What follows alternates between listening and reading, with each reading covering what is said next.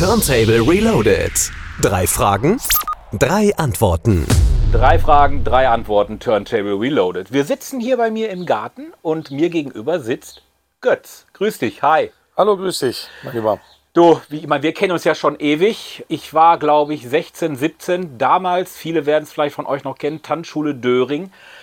Wie kommt man oder wie kamst du dazu, dass du damals unbedingt irgendwas mit Musik machen wolltest? Das war eigentlich, äh, das fing an mit dem Schüleraustausch der Franzosen bei uns in Herten. Äh, Da war ich 14 und dann habe ich das erste Mal beim äh, Frank Südfeld in der Scheune aufgelegt äh, mit einem ITT Monokassettendeck und einem Plattenspieler und einem Mischpult mit zwei Reglern. Yes, das Da war ich 14 und hatte dann, damals haben wir so Mel Sandok äh, Hitparade gehört mit, das haben wir Ja. das mal aufgenommen und dann Play, Pause, Stopp und dann uns immer geärgert, wenn da reingelabert wurde. Ja.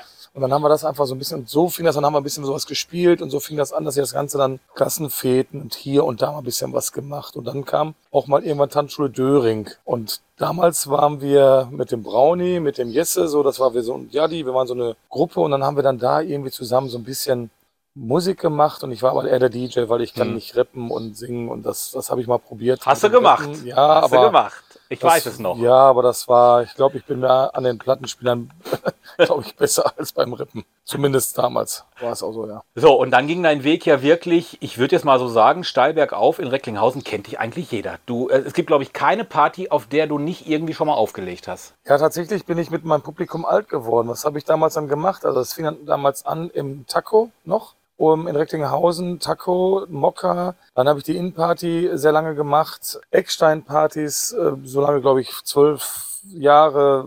Nachtcafé-Party über 15 Jahre. Bist du ja immer noch ähm, dabei, Bin ich ja, immer ja. noch dabei. Die läuft ja auch immer noch. Und auch recht erfolgreich, auch noch als einer der ältesten Veranstaltungen hier in Recklinghausen. Mhm.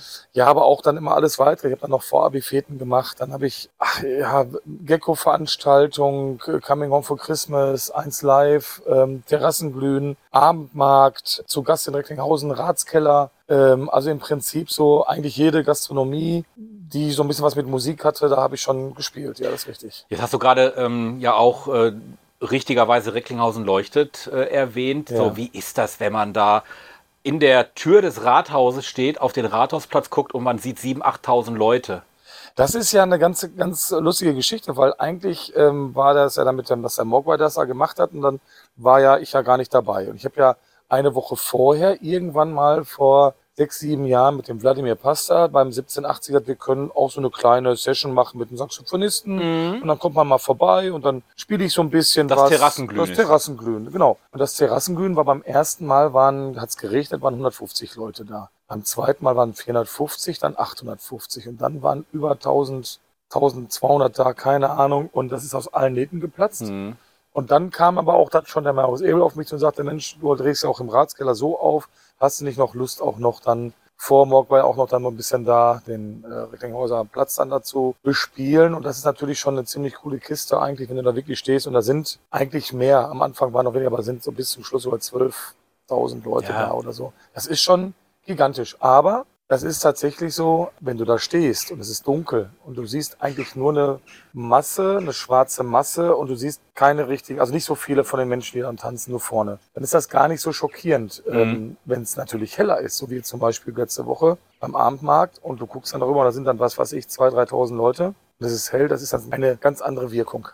Jetzt bist du ja in einer Position, wo man dich ja anfragt, da kommen wir gleich noch zu, Sunset Beach, da bist du ja dieses Mal zum ersten Mal dabei. Ja. Damals bist du aber wahrscheinlich dann ähm, erstmal Türen klopfen gegangen, oder? Wenn ich so an früher denke, ich habe, ich hab, bei mir ist das ja so, ich bin eigentlich ein Mensch, ich sage zum Beispiel über Leute nur das, was ich ihnen auch ins Gesicht sagen kann und ich kann nicht hinterher rennen und machen und tun. Ich habe am Anfang natürlich ähm, Kassetten aufgenommen und CDs aufgenommen und dachte, Mensch, dann habe ich mich mal bei so einer Disco in Bottrop mal beworben und so. Da dachte ich mir, nee, das ist es eigentlich nicht. Bei mir ist es irgendwie gewachsen. Also damals hat das ja wirklich mit dem Taco, das war eine lustige Geschichte. Ich habe eigentlich mehr oder weniger nur so privat aufgelegt und auf so Fäden und so ein bisschen da mal und da mal und da mal so ein bisschen durchgereicht. Und dann war ich irgendwann im Taco und dann hat damals der Steffen Beermann und der DJ Rossi aus Dortmund da aufgelegt. Und ich habe an dem Abend ja doch ein bisschen was getrunken gehabt und habe dann gesagt, was die können, kann ich auch. Hm. Und bin dann hingegangen, habe mich da hingestellt und gesagt, ey, wer seid ihr? Ja, ich bin der Steffen, ich bin der Rossi. Ich sage, was ihr könnt, kann ich auch, nur besser. Das Problem ist, ich hatte, glaube ich, zu dem Zeitpunkt 1,8 Atü und habe mir das einfach getraut. Und gesagt, ja, ja, alles klar, hier gibt mir die Telefonnummer und so, alles klar. Am nächsten Tag hat mich der Steffen Bermann dann angerufen und gesagt, ja, hallo Götz, du warst ja da und da. Da ist mir alles aus dem Gesicht gefallen, Ja. Weil ich dachte, ach du Scheiße, war ich wirklich so frech und war ich so dreist und hab das, was eigentlich gar nicht meine Art ist. Und so kam ich ins Gespräch und dann hat der Steffen gesagt, hör mal, wer hast du nicht mal Lust, da, da aufzulegen? Und ich sag, ja, schon, aber ich habe ja gar nicht so viel, ich bin ja mehr so hauslastig und so Hip-Hop und so und ich habe ja gar nicht diese Charts-Geschichten.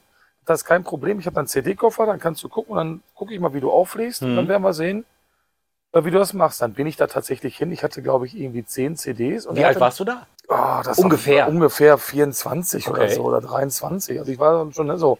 Aber dann habe ich dann bin ich dann dahin ins Taco und habe einen Koffer gehabt, wo CDs drin waren, die ich nicht kannte, meine 10 CDs und er sagte, ja, leg mal auf.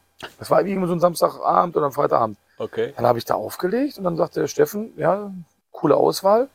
Nächste Woche ist In-Party, hast du nicht Bock?